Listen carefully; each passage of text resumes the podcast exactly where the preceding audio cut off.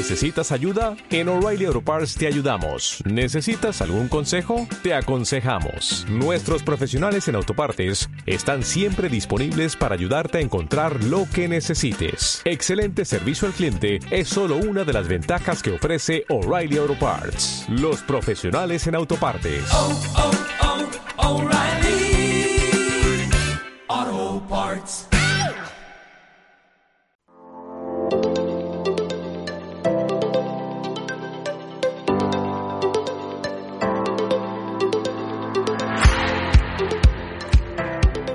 Os damos la bienvenida a Radio Woman Leader, la radio de las mujeres que lideran el cambio. Para saber más sobre Woman Leader, entra a nuestra web www.womanleader.org o búscanos en redes sociales. Estamos en Facebook, Instagram y LinkedIn y también en nuestro canal de YouTube Woman Leader TV. Te esperamos.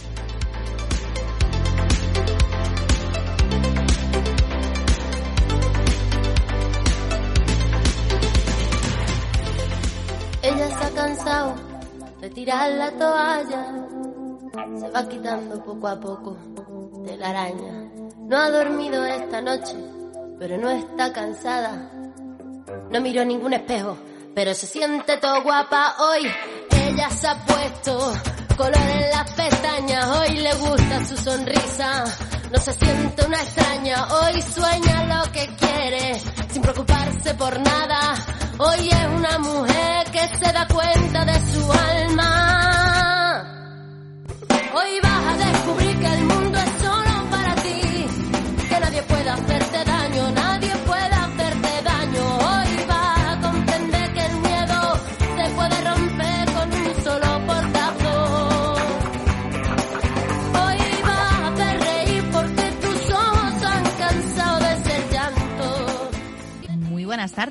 Ya estamos por aquí como todos los jueves en nuestro programa de Woman Leader y además un programa que hoy vamos a dedicar precisamente al turismo y a los viajes porque qué ganas tenemos todos y todas de viajar y de, y de disfrutar un poquito después de haber estado tantos y tantos meses un poco encerrados en casa, ¿verdad? Pero eso sí, vamos a ver si lo podemos hacer con un poquito de cuidado, que otra vez está subiendo la incidencia en todas partes. Todos tenemos que tener muchísimo cuidado.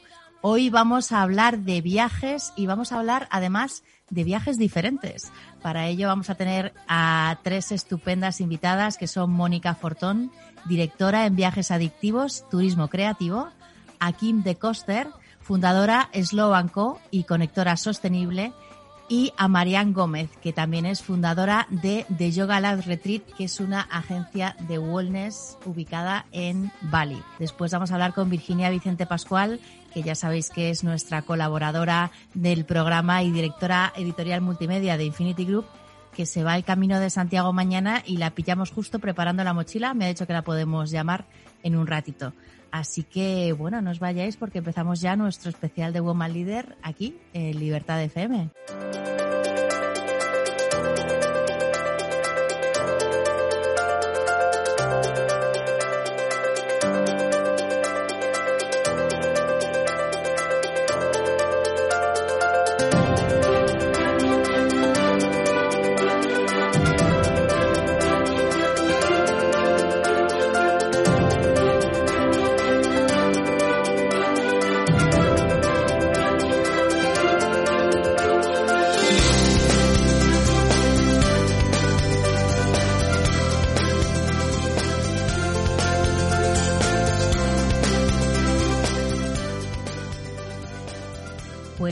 Os comentaba, nuestra primera invitada es Mónica Fortón. Buenas tardes, Mónica, ¿qué tal estás? Hola, Gracia, buenas tardes, ¿qué tal? Pues estupendamente, con muchas ganas de viajar, ¿no? Muchas ganas de viajar y de contaros todo lo nuevo y lo bueno que tenemos para todo el mundo. Porque cuéntanos, porque después de tanto tiempo, además, con restricciones y demás, me imagino que tendréis unas ganas enormes de, de hacer cosas y de contarnos nuevas propuestas. Claro, sí, además ha habido que, adaptar un montón de cosas que teníamos que hacíamos antes de que todo esto sucediera y hemos hecho pues cosas un poco basadas en lo que estábamos haciendo antes, pero pero un poquito diferentes. Cuéntanos un poco, ¿a qué se dedica la, la agencia? ¿Cuál es el, la diferenciación con respecto a otras agencias de viaje que podemos encontrar en el mercado? Pues mira, prácticamente todo lo que tenemos es producto propio. Es decir, no somos una agencia al uso, no tenemos lo que las demás, eh, la, las demás puedas encontrar porque nosotros elaboramos nuestras propias escapadas y nuestros propios viajes.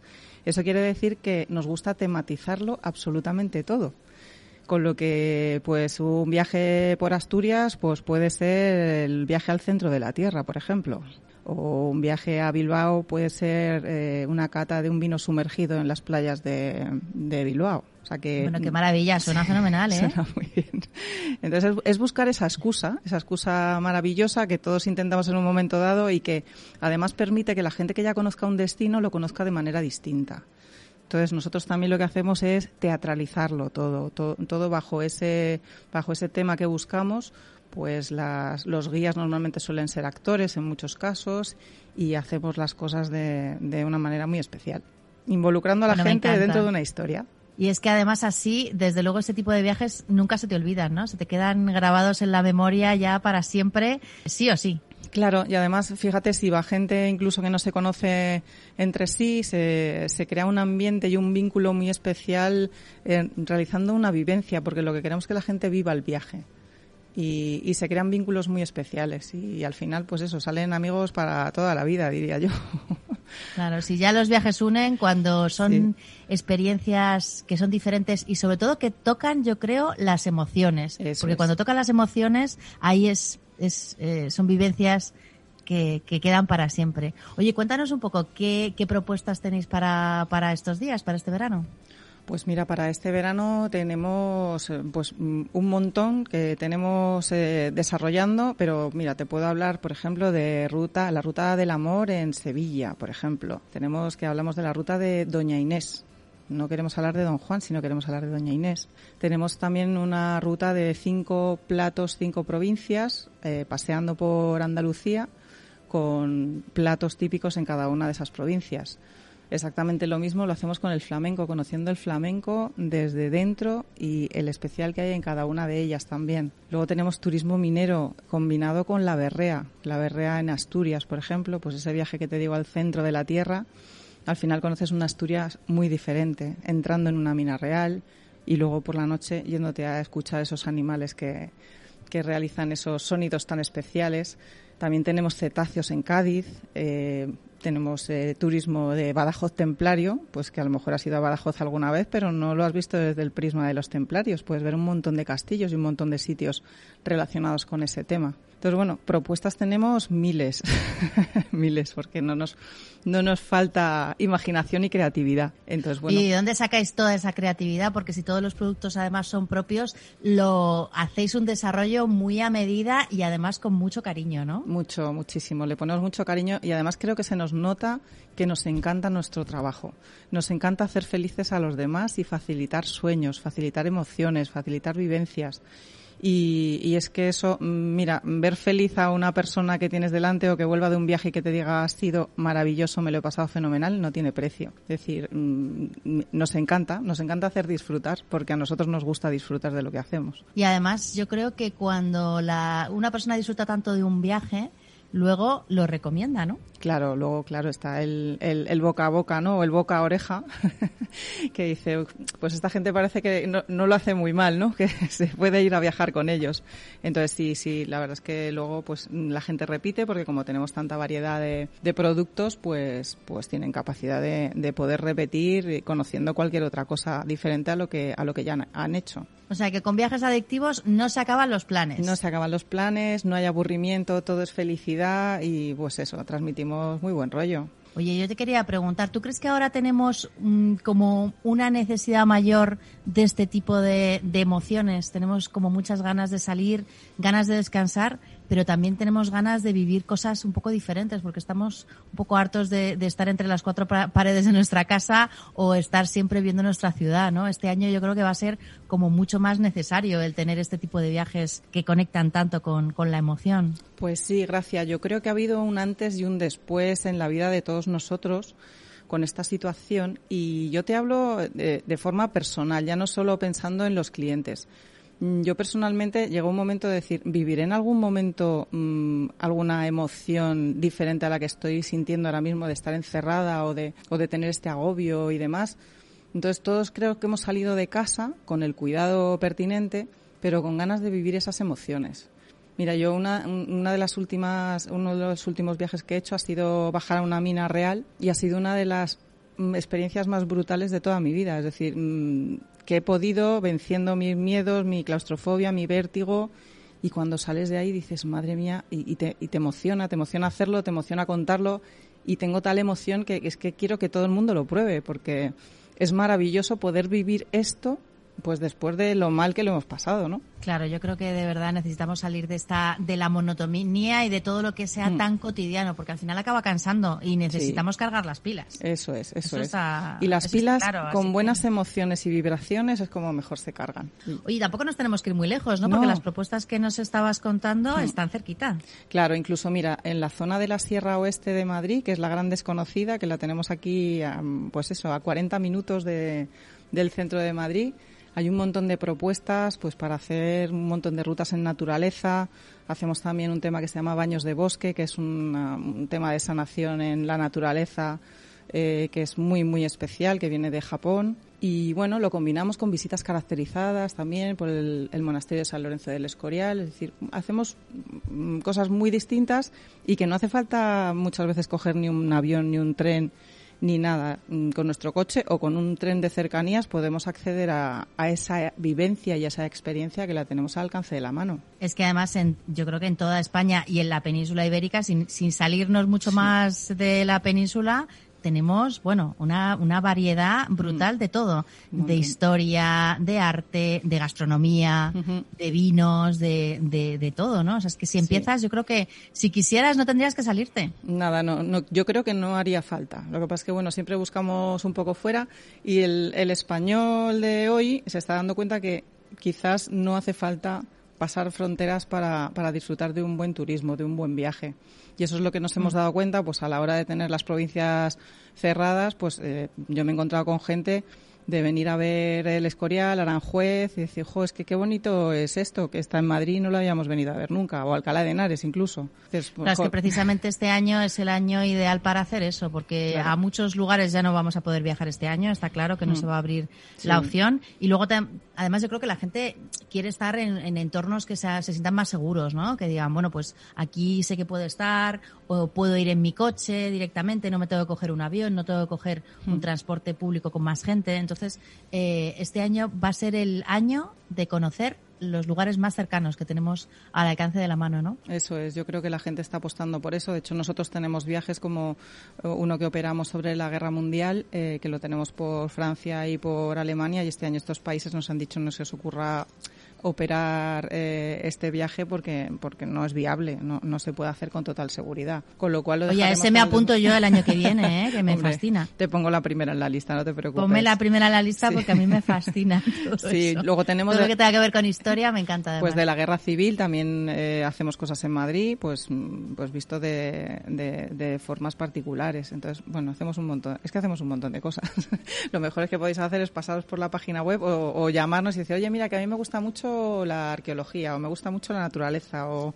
Y entonces, bueno, aunque no esté en la web, pues os buscamos el, el plan ideal, porque personalizamos absolutamente todo y lo que queremos todo sea muy a la carta, ¿no? Que no sea un papel donde te pone un precio, una fecha de salida y bueno, que eso te puede llamar la atención en un momento determinado, pero que podemos hacer paquetes totalmente a medida. Fenomenal. ¿Y, y dónde podemos acceder? Cuéntanos cómo es la web. La web es mm, www.viajesadictivos.eu. Ahí tenéis Viajesadictivos sí, punto EU. Eso es. Ahí. Y ahí ponéis todas, pero no, no están todas. Es decir, Mm. que si estáis preparándolo y demás, a lo mejor hay opciones muy interesantes, pero os tenemos que mandar un email o cómo. Eso es, os podéis suscribir a la newsletter que tenemos a- y, y desde ahí ya mandamos toda la información. Porque ahora mismo eh, tenemos un montón de salidas programadas, pero bueno, la verdad es que ahora mismo tenemos tantas que no nos da tiempo a cargar muchas veces la página web con toda la información. Con lo claro, que... se llenan antes antes de que de que salga la página web ya ya se completaron, ¿no? Con, con la gente que, que os sigue y la gente a la que le enviáis la información, la newsletter es y que demás. también ahora los, los grupos son muy limitados, hay ciertas comunidades que tienen restricciones a la hora de los de los ratios para los, los grupos y entonces bueno eso también hay que tenerlo en, en cuenta y no, no se mueven los grupos como se movían antes con lo que es, personalizamos mucho más pero también se están moviendo pues esos grupos de amigos, grupos familiares, que son 6, 8, 10 personas, que es una es un número ideal de personas para viajar y que y que al final pues se llena todo muy pronto, pero que sacamos más fechas para, para hacerlo más veces. Entonces, bueno, estamos abiertos a, a cualquier sugerencia y a cualquier petición. Fenomenal. Mónica Fortón, directora en Viajes Adictivos. Tú este año nos recomiendas que vayamos cerquita, que vayamos con amigos, que vayamos con familia y sobre todo que vayamos a viajes que nos van a hacer sentir cosas completamente diferentes de otros. Eso ¿no? es, eso es, es, lo que os recomiendo y que disfrutéis, disfrutéis cada día de, de, la vida que es maravillosa. Yo creo que este año va a ser, vamos, vamos a disfrutarlo a tope todo lo que se pueda. Pues, pues sí. muchísimas gracias. Gracias a ti, gracias. Muchas gracias, Mónica. Ya nos irás contando todas las novedades que, que tenéis. ¿eh? Claro que sí. Venga, un abrazo. Un abrazo, gracias.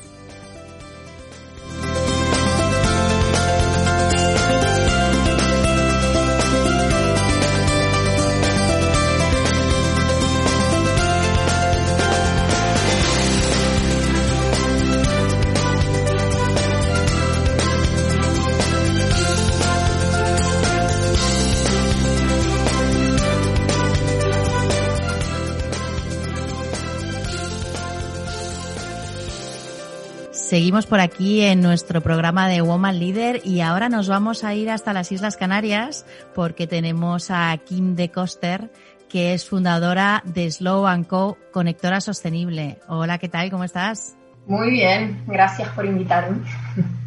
Un placer, cuéntanos, porque a mí me gustaría mucho que nos contaras cómo está evolucionando todo en la línea de la sostenibilidad, del medio ambiente y del cuidado desde el punto de vista del turismo, precisamente, ¿no? Eso, vamos, yo podría hablar horas de este tema.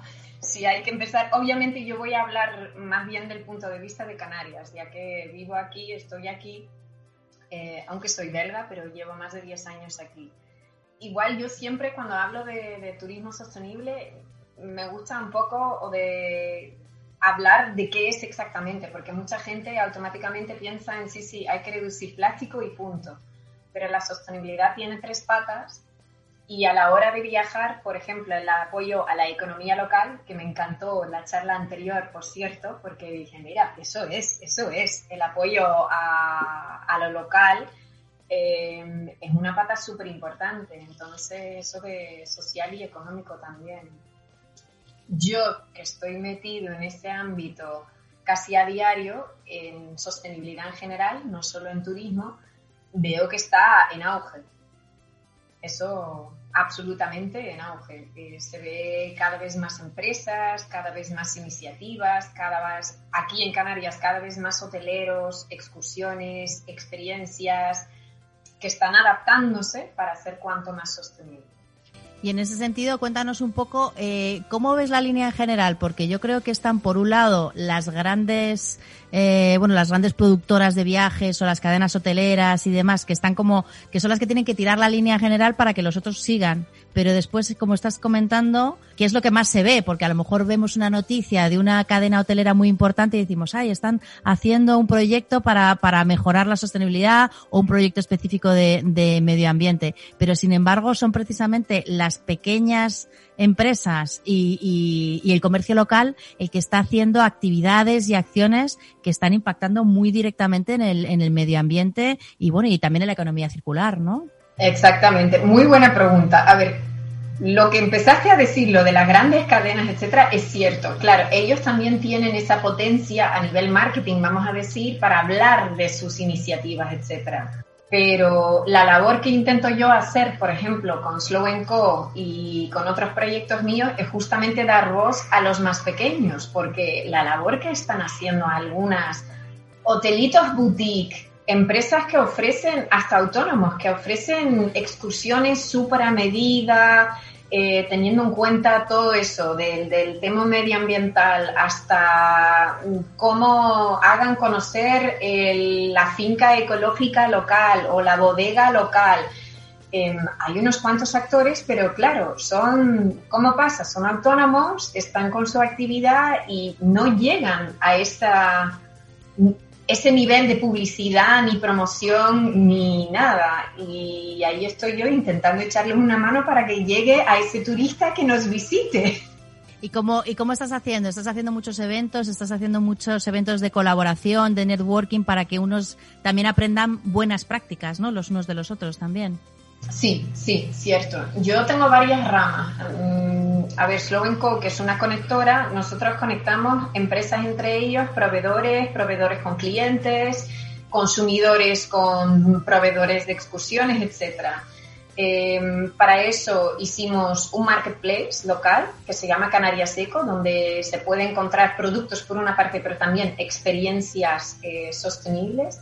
Por otra parte, organizamos eventos de networking sostenible cada mes con una temática. Por ejemplo, este mes, la semana que viene, hay uno que vamos a hablar de cómo reducir plástico en tu negocio para los hoteleros, los restaurantes, etcétera, mm, en tiempos de COVID, porque claro, eh, el, uso del plástico ha aumentado otra vez. Intentamos de esa forma mm, que aprendan entre ellos, pero no solo eso, que crean sinergias, que se encuentran porque juntos igual tienen más impacto aún. Que si un hotelero allí encuentra un proveedor, pues yo encantada de la vida, porque de esa forma mmm, todos ayudamos a hacer del destino, hablando de Canarias, pero ojalá en algún momento dado eso llega a España y más y más. de hacerse más sostenible en conjunto. Oye, Kim, yo te quería preguntar, porque tú eres belga, te enamoraste de las Canarias, pero es que ahora ya directamente tienes acento canario. Me,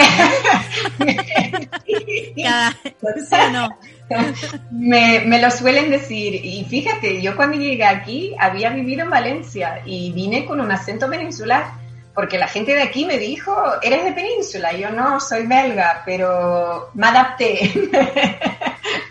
me adapté y ya sueno más canaria que otra cosa. Oye, yo creo que lo que hablaba antes del tema de la comunicación a mí me parece muy importante porque no solamente es el que un, una pequeña empresa o un, o un emprendimiento eh, puede hacer una acción que tenga que ver con sostenibilidad, como estás comentando, por ejemplo, decir un restaurante que diga vamos a reducir, vamos a analizar todos los plásticos de un solo uso que estamos utilizando y vamos a ver qué coste tiene y si podemos sustituirlo por plástico eh, biodegradable, por ejemplo, que hay muchas opciones ahora mismo en el mercado y se puede analizar. Sino que también yo creo que es muy importante el mostrarles que eso hay que comunicarlo, porque existen ahora mismo eh, muchísimos eh, consumidores. De hecho, las nuevas generaciones están muy, muy sensibilizadas con todos estos temas eh, relacionados con medio ambiente, con economía circular y demás, pero que no solamente es importante el hacer el proyecto, sino en comunicarlo. Porque yo me encuentro muchas veces con algunos proyectos que no se comunican, aunque tengan poco impacto, que digas, bueno, pues tengo el impacto que pueda, pero bueno, puedo hacer, puedo mandar unas notas de prensa, puedo hacer una presentación, puedo ponerlo en redes sociales, pero ¿cómo de importante crees que es comunicar este tipo de acciones? Por dos cosas. Primero, porque los propios negocios se ven beneficiados, ¿no? Y en segundo lugar, porque el visibilizar ese tipo de proyectos ayuda a que, a que otras personas también se animen a hacerlos, ¿no? Exactamente. Mm, a ver, lo de comunicar, a veces yo me encuentro con negocios que dicen lo que acabas de decir tú, igual han tomado su primer paso y que ellos se sienten como, no, no, todavía no puedo comunicarlo porque estoy, no, que desde que se haga una acción y lo has hecho y implementado, hay que comunicarlo porque el cliente cada día más le da más importancia. Por otra parte, es cierto que inspiran, porque si el restaurante vecino, el letelero chiquito también lo hace, pues ¿por qué yo? Mm, ay, mira, igual yo puedo también. ¿Qué pasa? Lo que dije antes, muchos son, tienen equipos pequeños y más ahora porque esto durante la pandemia ha sido una lucha de sobrevivencia pura y dura eh, en cuanto a turismo. Pero claro, entonces igual no tienen ni el tiempo, ni, ni, las herramientas, ni el conocimiento a veces para saber comunicarlo. O, no sé, tienen la cabeza en otras cosas, pero es sumamente importante. Lo que sí es cierto que aquí nacieron varias iniciativas para ayudar a esos negocios, ayudar a darles esa voz, esa plataforma. Eh, yo, por ejemplo, con el Marketplace, después hay una asociación con la cual colaboré mucho tiempo también, que comunica sobre turismo sostenible en inglés, porque las Canarias lo visitan muchos extranjeros. Eh, entonces se ve cada vez más que todo, poquito a poco, está moviéndose. Y eso me alegra muchísimo, pero queda un largo camino todavía. ¿Y cómo estáis viendo ahora el inicio del verano por allí? ¿Está empezando a moverse o está bastante ralentizado todavía? Yo a diario creo, a veces estoy en plan, sí, sí, ya, y después no. Eh, ahora mismo, claro, en las islas están subiendo los casos otra vez como, bueno, por todas partes. Lo que sí creo que cuando escuché hablar antes de Madrid, etcétera, etcétera, creo que Canarias ha ido escapando bastante bien del tema. Eh, porque a veces, si comparo con otros países o ciudades grandes, etcétera, claro, nosotros siendo islas, me he sentido bastante segura siempre. No es que se ha notado muchísimo aquí y ahora el verano estamos tirando mucho del turismo local, que entre y local me refiero a muy local, mm, no solo nacional, pero mucha gente apuesta vale, tú vives en Gran Canaria, pues vente a Tenerife, o tú en el Hierro, mm, es que somos ocho islas en total. Y eso, y se nota, porque si hablo con hoteleros, la mayoría trabaja con clientela local. Ha cambiado muchísimo el panorama y ya no son los que venían, que yo creo que este año ya seguramente no vendrán. Habrá que esperar al año, al año que viene a ver si poco a poco va mejorando. La ventaja que tiene Canarias también es que es un destino de invierno, o sea, aquí la esperanza todavía está en plan, bueno, igual nos escapamos en verano y podemos sobrevivir, pero ojalá para invierno ya está la cosa cambiada, porque obviamente la temporada más fuerte de Canarias es invierno. Es invierno. Entonces todavía estamos ahí dándolo todo eh, para ver si, si en invierno ya arranca, pero a ver si podemos celebrar la Navidad en Canarias y, como, como, antiguamente, ¿eh? Oye, yo te quería preguntar, porque claro, en el tema de la pandemia no solamente estamos teniendo todas estas consecuencias a nivel económico, sino que también estamos teniendo unas consecuencias brutales en cuanto a toneladas de plástico que se han depositado pues en vertederos, que se han quemado, pero que también se han arrojado directamente al medio ambiente, como pueden ser los guantes o las propias mascarillas. O sea, nos están diciendo que hay Hace dos años estábamos con las medusas que aparecían en todas las costas y ahora son mascarillas. Sí, no, es cierto. A ver, es un, justamente la persona que, invité como ponente va a hablar de ello porque eh, tiene un negocio que está especializado en reducción de plásticos y también puede hablar hasta nivel si es seguro, si no es seguro, hay marcas, incluso canarias, que sacaron esas mascarillas lavables para intentar marcar alguna diferencia. Pero claro, el impacto yo, es que es más, se vive. Nosotros somos de playa y mar. Lo que, lo que ves aquí a veces te quedas en plan, uy, uy, uy, el impacto que esto ha tenido es brutal, brutal. Es muy, muy, muy importante. Oye, cuéntanos este, este evento que tenéis, ¿cuándo, ¿cuándo es? ¿Nos podemos apuntar? Claro que os podéis apuntar, yo encantada.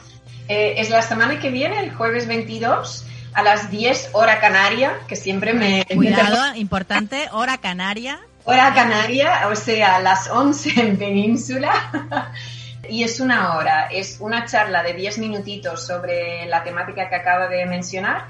Después, igual invitamos a algunas marcas seleccionadas para hablar de sus proyectos y después es networking puro y duro es a través de Zoom, se van en sala de grupos pequeños y allí tienes la, eh, la oportunidad de conocer a otros empresarios y no solo Canarias, porque ya mientras en el evento se juntan gente de Latinoamérica, de, Península, de, de, otros países donde hay gente de habla española.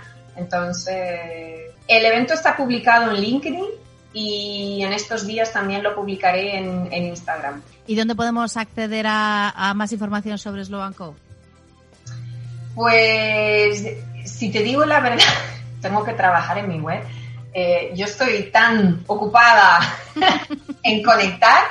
En eh, LinkedIn, en LinkedIn. En LinkedIn, en LinkedIn. En LinkedIn, Kim de Koster y Slow Co. Ahí, y en Instagram también estoy. Fenomenal, pues oye, muchísimas gracias Kim. Nos apuntaremos al networking del jueves que viene, que acordaos que es hora de Canarias, ¿eh? o sea que es a las 10 de Canarias, son las 11 de, de la península. Nos apuntamos, buscamos eh, Slow Co y nos podemos apuntar para conocer un poco más sobre el tema de la reducción de plásticos en nuestros negocios y luego, pues bueno, pues para hacer networking y hablar de todos estos temas de sostenibilidad relacionado con el tema del turismo o no, también con todo el tema relacionado de, bueno, pues con, con gastronomía, con hoteles, con todo, ¿no? Correcto. Absolutamente cualquier sector está bienvenido. Estupendo. Pues muchísimas gracias, Kim. Ya seguiremos hablando para, para que nos cuentes sobre más networkings y más temas que tenemos que, que tener ahí en el radar. Muy, muy, muy importante. ¿eh? Gracias. Un placer. Hasta luego. Hasta luego.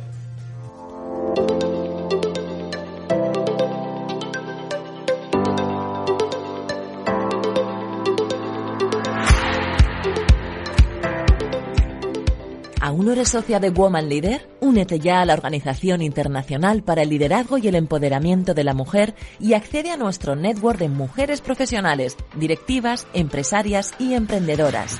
Entra en www.womanleader.org y hazte socia. Te estamos esperando.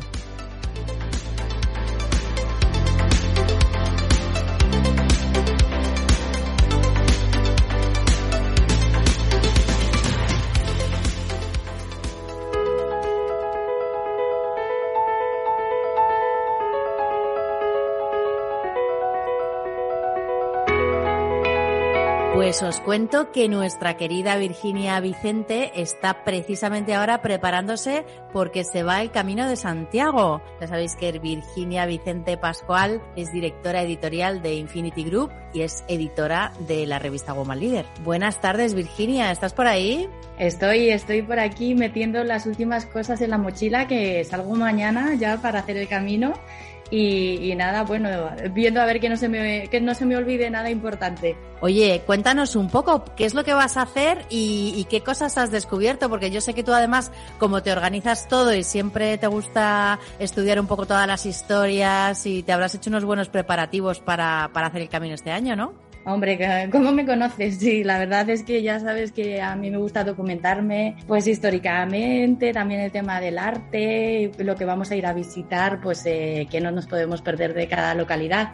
Y, y, sí, sí, me llevo además una libreta para contarte después cositas que vaya descubriendo también por el camino. Pues además este año, como sabes, es eh, año Jacobeo. Pero cuéntanos eh, qué es el año Jacobeo, qué es el Jacobeo. Mira, pues el Jacobeo es también conocido como año santo, año jubilar o jubileo, ¿no? Se refiere al apóstol Santiago, porque el apóstol Santiago en su nombre original bíblico es San Jacobo y por eso es jacobeo, ¿no?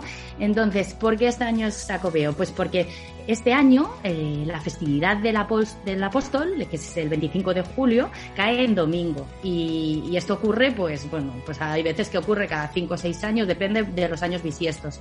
Y hay veces que hasta pasan 11 años y, y, y hay que esperar a que sea Jacobeo, ¿no?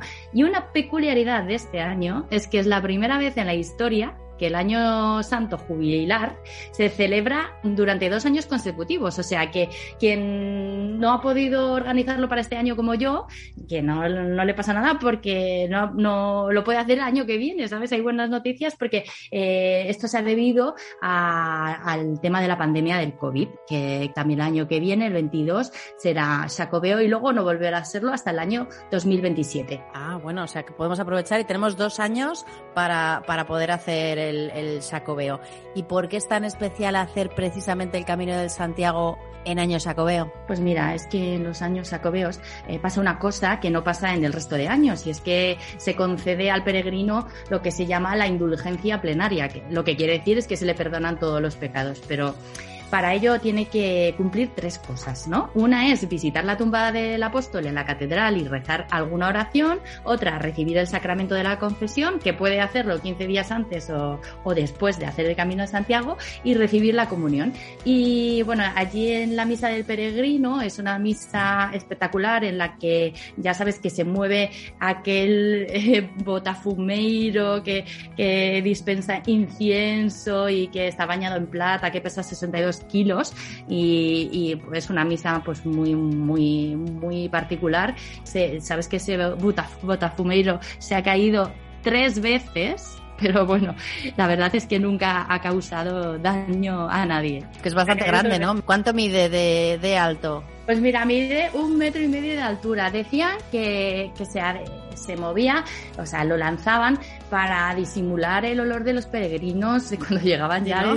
Porque la cosa era un poco fastidioso, me imagino. Después de kilómetros te, te, puedes imaginar allí todos juntos, pero en realidad eh, luego eh, hay historiadores que han investigado el tema y por lo visto no, no están así. Era simplemente como elemento de la liturgia y se hacía si había peregrinos y si no había también, ¿sabes? O sea que, que bueno, eso pero no, no haría daño a nadie el echar un poquito de, ¿no? sí, sí, sí. Oye, ¿qué camino vas a hacer tú? Porque hay varios caminos que se pueden elegir para, para ir. Sí, mira, hay muchos caminos. Eh, a ver, el más conocido es el camino francés, que es el, el, que voy a hacer yo, ¿no? Pero voy a hacer un tramo del francés, ahora te cuento. Mira, tenemos el camino del norte, el primitivo, el francés, el de la Vía de la Plata y el camino portugués. Eh, te diré que el 80% de los peregrinos eh, hacen el camino que voy a hacer yo, que son los últimos 100 kilómetros del camino francés. Eh, es el tramo que va de Sarria a Santiago, que es el recorrido mínimo que hay que hacer para que te den el certificado del Camino de Santiago que se llama Compostela, que mucha gente dice compostelana, pero se llama la Compostela, ¿vale? La es un Compostela. Uh -huh. Y, ese documento eh, es el que acredita que has hecho el camino y que eh, yo tengo que ir a recogerlo cuando llegue a la oficina de atención al peregrino allí en la Catedral de Santiago. Y que antes eh, pues, pues eso, hace mil años, lo, que, lo que te daban era una vieira, una vieira, y por eso es el, el, símbolo del Camino de Santiago, de que habías llegado allí a la catedral, y, además la vieira res, representa que todos los caminos confluyen en uno, y también representa la mano abierta del, del peregrino. Qué bonito. Así que este, este sí, este es el camino que voy a hacer yo. Hay mucha gente que hace este camino porque no puede coger más días de vacaciones o por otros motivos, pero eh, se puede hacer una cosa. Por ejemplo, lo puedes empezar en Roncesvalles, en Navarra, y vas haciendo cada año un tramo y eh, al, al, año siguiente otro y así hasta llegar a Compostela. Porque lo bueno que pasa con el Camino de Santiago es que como puedes demostrar que, que vas recorriendo el camino porque vas sellando las credenciales eh, del peregrino, pues al, lo puedes hacer una parte y luego en otro momento hacer otra. Eso es lo bueno, ¿no? O sea, lo que, que lo puedes hay... hacer en cuotas. En cuotas, exactamente. ¿Cómo das cuotas? Lo que sí tienes que sellar la credencial una vez al día antes de llegar a Galicia y al menos dos veces eh, una vez que se entra en, la comunidad, ¿sabes? Porque este documento eh, sirve para identificar al peregrino y acreditar que, que, somos merecedores de la Compostela, ¿no? Entonces, el requisito mínimo, haber hecho 100 kilómetros andando o 200 si vas a caballo o en bicicleta y además puede, puedes obtenerlo aquí en Madrid, ¿sabes? En, en, la parroquia de Santiago y San Juan Bautista o en la Asociación de Amigos del de, Camino de Santiago de Madrid, simple, simplemente presentando el DNI, pero también lo, lo, puedes pedir allí cuando llegues a Sarria. Y nada, te lo van sellando en, en establecimientos, albergues, alojamientos, aunque no duermas en ellos, ¿eh? O sea, Oye, ¿cuántos kilómetros recorres habitualmente por día? Pues al día se hacen como unos 25 kilómetros andando. Hay, ya sabes que hay que seguir las flechas amarillas, que la verdad es que las tenemos gracias a Elías Baliña, que fue párroco de Ocebreiro y que quiso guiar a los peregrinos hacia su parroquia para ayudarles en el camino. Y él mismo se encargó de pintar cada flecha de toda la ruta del camino francés. Bueno, eh, no está mal, ¿eh? Me dio un trabajito, ¿eh? Es un trabajito, pero mira, eh, es que mucha gente se perdía y se perdía por las montañas, imagínate, porque el francés empieza en Pirineos y... Es, es tan bonito porque es una tradición y además es que, bueno, estás haciendo historia, ¿no? Sí, sí, pues fíjate, el camino lleva haciéndose más de mil años y, es una de las grandes rutas de peregrinación de la, de la, Edad Media porque se creía que los huesos de Santiago tenían un gran poder de intercesión ante Dios, ¿no? De, pues desde el año 814 en el que el ermitaño Pelayo vio así como unas extrañas luces en el cielo y muchas estrellas cayendo sobre una colina. Se subió a ella y encontró la tumba de Santiago y desde entonces hasta ahora imagínate que lo hacen 300.000 300 personas al año. Oye, danos algunos consejos para, para hacer el camino. ¿Cómo nos tenemos que preparar? ¿Cómo te has preparado tú? Te daría mil porque he leído de todo. Lo que pasa es que bueno, me voy a quedar pues con lo más importante, lo que para mí me parece fundamental. Mira, todo el mundo coincide en que en realidad es un camino interior que representa la vida, ¿no? Y que al final cada persona reflexiona sobre su vida durante el camino. Es como una experiencia para recordar siempre. Entonces, puedes hacer el camino con motivos religiosos, para agradecer algo, para pedir algo, por deporte, para disfrutar del arte románico, de la naturaleza, incluso de la gastronomía, que a mí ya me han dicho dónde tengo que comer el pulpo y el, queso de tetilla y el pan, no sé. Rico. Pero todo el mundo coincide en una cosa, es que el camino al final de alguna manera te, transforma y, y por eso, aunque lo hagas con amigos, aconsejan que haya tramos en los que cada uno disfrute del silencio y de la soledad y vayamos caminando mm, cada uno por nuestro lado, ¿sabes? Para que, cada uno tenga su propio camino. Fundamental, que no estrenemos calzado que las zapatillas o sandalias de trekking tienen que estar ya usadas para evitar rozaduras, ¿vale? O que llevemos las nuestras de siempre. Y, y, para evitar las temidas ampollas es importante pues que nos demos vaselina en los pies antes de salir algo que he comprado yo y que parece que, funciona son los calcetines antiampollas sin, sin costuras y que son así un poquito acolchados y también yo aconsejaría echar unos apósitos especiales para ampollas. Hay que llevar un mínimo botiquín, ¿no? Con tiritas, gasas, barras antipicaduras, ibuprofeno y a lo mejor alguna crema analgésica así para el dolor muscular. Claro, porque es que con 25 kilómetros al día, sobre todo además si no estás acostumbrado o acostumbrada a, caminar tanto, al final te acaba saliendo algún, alguna rozadura o alguna ampolla, te tiene que salir, ¿no? Eh, otra cosa fundamental, que no carguemos la mochila eh, demasiado, como un 10% de nuestro peso corporal. Simplemente lo fundamental. Eh, ¿Sabes que se puede llevar la mochila de un albergue a otro para que no la tengas que cargar por el camino? Ah, te la llevan, ¿no? En plan Uber de mochilas. exactamente. Mira, lo puedes hacer con correos y también lo hacen los alojamientos eh, que ofrecen este servicio. Y bueno, oye, pues eso, eso es. Y luego, bueno, yo aconsejaría madrugar para caminar cuando no está el sol muy alto y hacer estiramientos pues antes de salir y al terminar cada, cada etapa y también eh, hacer pausas como cada hora, hora y media para descansar. Para terminar, decirte que el camino pues es un lugar muy de acogida en el que se da un intercambio cultural increíble pues con gente de otros países que surge siempre una magia especial ¿no? y, y bueno caminando la gente te irá diciendo buen camino o te irá diciendo ultreya ¿no? que quiere decir sí adelante por lo visto bueno cuando divisas las torres de la catedral desde el monte de gozo y ves que ya te queda muy poquito para llegar creo que es un momento súper especial igual que al el momento de entrar a la plaza del Obradoiro y ver la catedral ahí. y a la vuelta te, te cuento todas las experiencias y anécdotas que hemos vivido. Pues nada, buen camino, Virginia. Muchas gracias, buen camino a ti también. Pásalo genial, ¿eh? Un abrazo.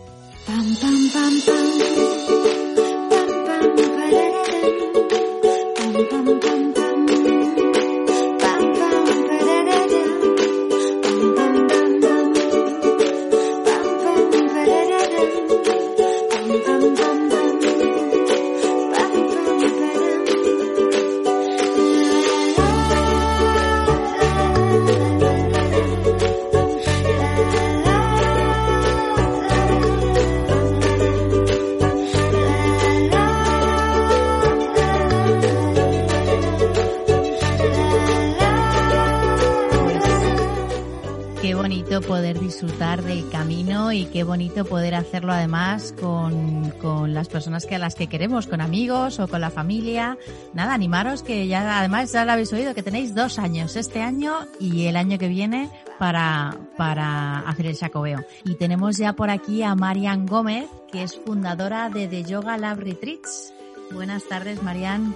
Hola, buenas tardes, gracias. Tal, los cuento un poco porque, bueno, los, los viajes que planifica Marian son viajes de bienestar en los que se para el tiempo y las personas se desconectan de todo este mundo frenético y estresante en el que muchas veces estamos inmersos. Y el enfoque de los viajes es reencontrarse con uno mismo y conectarse, ¿no?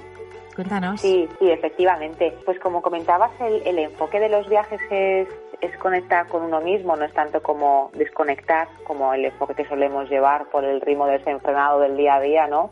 Todo el mundo está como muy enfocado en, ese- en des- en desconectar del día a día, pero en realidad lo que estamos buscando a través de estos viajes de, de bienestar o de wellness es conectar con nosotros mismos, ¿no? Como volver un poquito a la base, ver qué es lo que está pasando dentro y pues aprender también un poco pues eh, técnicas de relajación, de alimentación, etcétera y también pues aprender un poco eh, algo que nos sirva, que nos podamos llevar a casa, ¿no? Después del viaje. ¿Y qué tipo de actividades se llevan a cabo normalmente en estos viajes? ¿Cómo es la programación de un día de retiro, de conexión con, con uno mismo en, en este tipo de, de experiencias? Pues mira, como habíamos hablado anteriormente, eh, nuestros viajes están enfocados en, en Bali, principalmente en India, en Sri Lanka y tenemos también en Isla Guadalupe, pero bueno, está un poquito más, eh, es otro concepto, igual, pero es, es algo un poquito diferente, pero el enfoque con, sobre todo porque están en, en Bali, India y Sri Lanka, es porque tienen tres pilares básicos, que es la meditación, el yoga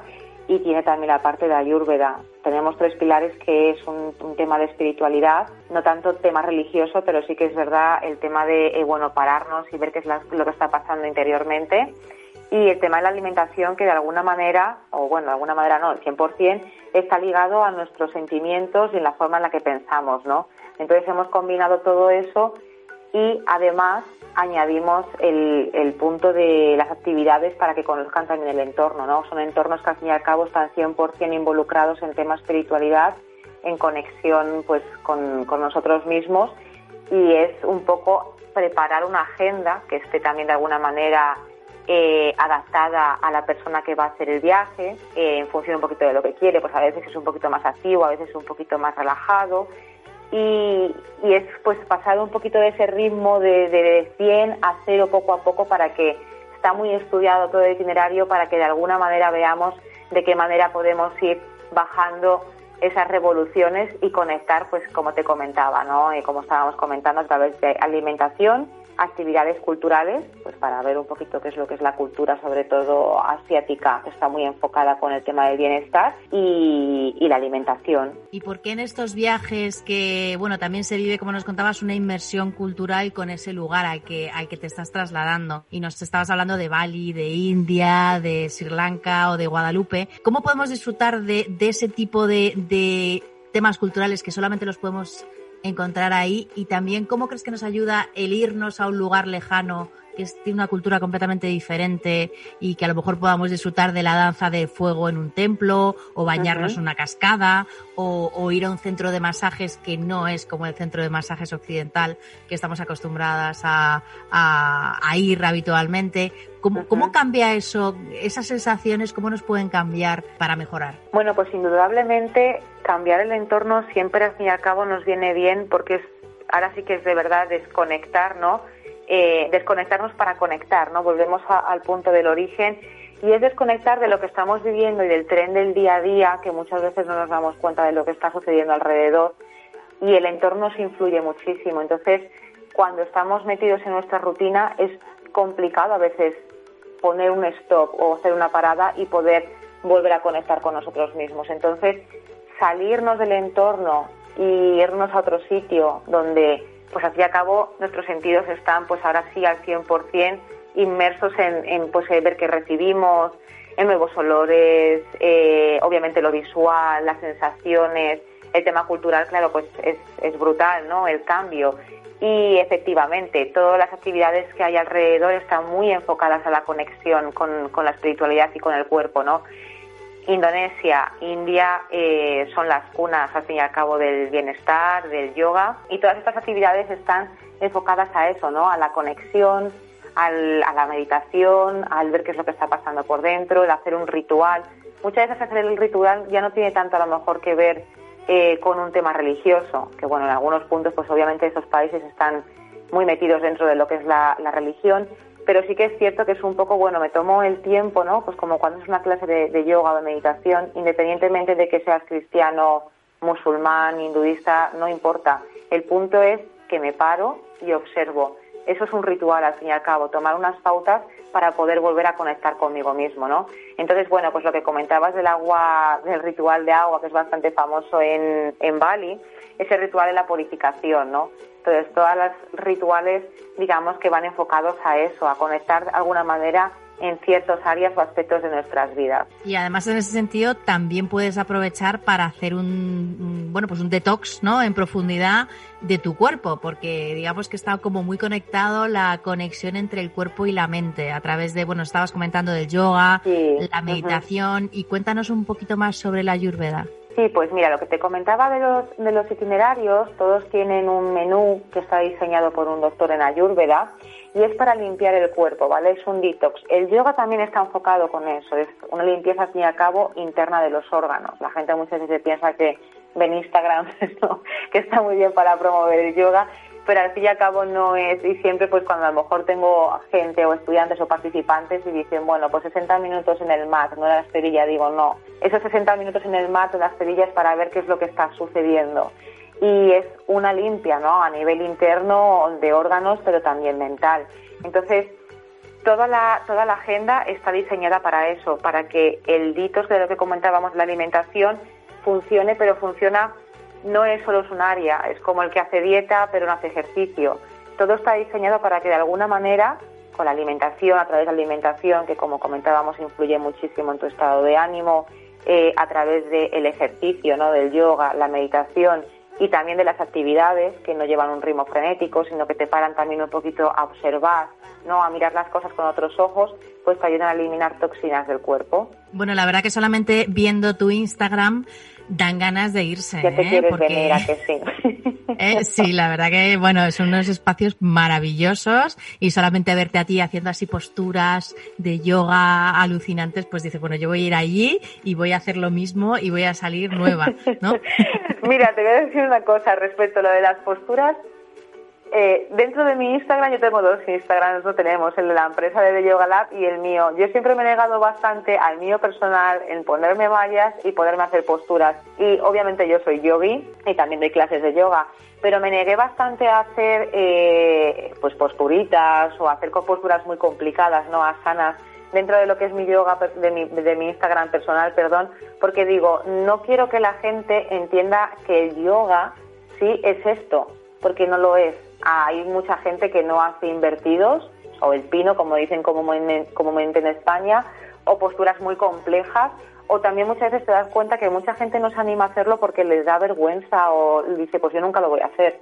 Entonces, el yoga es para todo, ¿no? Es lo que dicen en India, el yoga es muy, muy democrático, perdón, y está diseñado para todo tipo de gente. Entonces hay yoga más fuerte, hay yoga más despacito, y el yoga no es 60 o 90 minutos en una esterilla. El yoga es al cabo un estilo de vida, ¿no?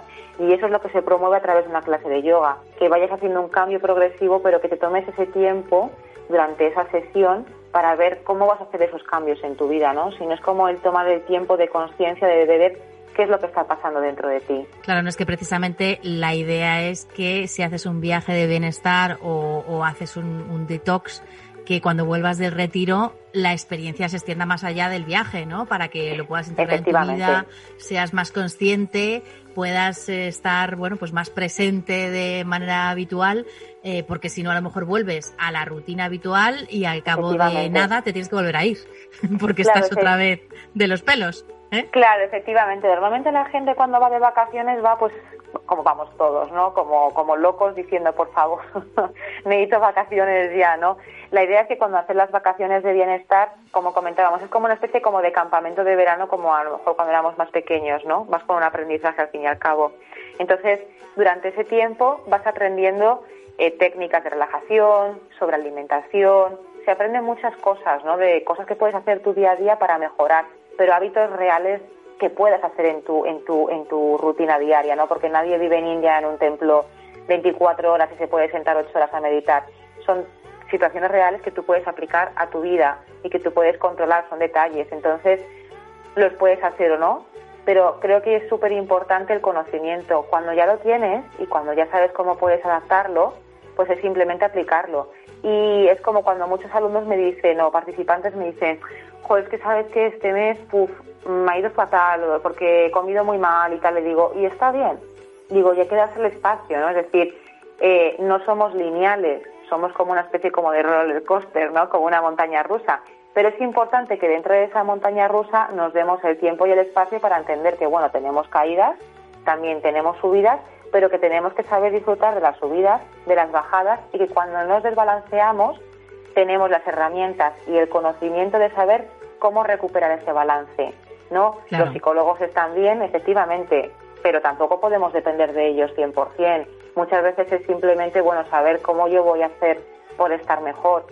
Tampoco tenemos que estar siempre recurriendo a dietas, no pues se puede vivir a base de dietas, pero sabiendo, por ejemplo, que la Ayurveda no habla mucho sobre el tema de alimentación, eh, cómo balancear nuestra dieta en función de nuestro dosa y que de esto podemos hablar horas, ¿no? Que es como la mezcla entre nuestro prototipo y cómo está nuestra mente.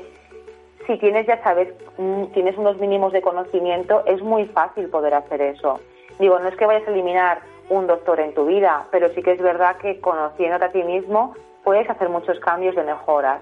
Lo importante es poder volver al equilibrio. Marian, ¿dónde podemos localizarte? Háblanos, cuéntanos tu Instagram, ¿dónde podemos saber más sobre los Yoga Lab y vuestras propuestas?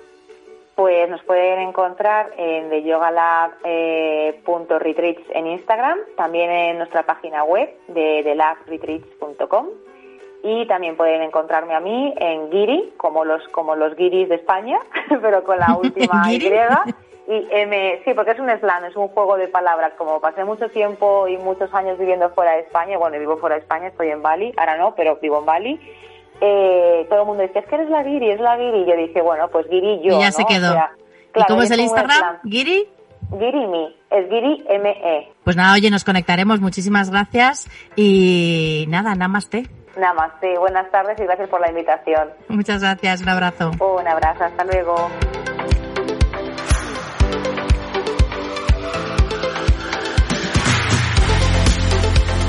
Pues hasta aquí nuestro programa de Woman Leader y ya habéis visto, tenemos un montón de opciones, hemos hablado de, de viajes locales, de viajes cercanos, si no queréis iros muy lejos, si queréis eh, viajar, tenemos toda la península, tenemos bueno, sitios muy cercanos que nos ha estado comentando Mónica de viajes adictivos. Y ya veis que hay un turismo creativo que se puede hacer. Es muy importante el tema de enterarnos un poco mejor del tema del turismo sostenible, y si queréis hacer el Camino de Santiago, pues nada, ya tenéis, estáis a tiempo para localizar a Virginia, que ya mañana se va para allá. Y también el tema de viajes de bienestar, está claro que, bueno, está servido, podéis elegir y sobre todo que paséis un verano fantástico y con mucha, mucha seguridad. Que os cuidéis mucho porque todavía estamos con el, con el virus rampante. Así que un abrazo y nada, nos escuchamos la semana que viene aquí en Libertad FM. Hasta luego. Chao.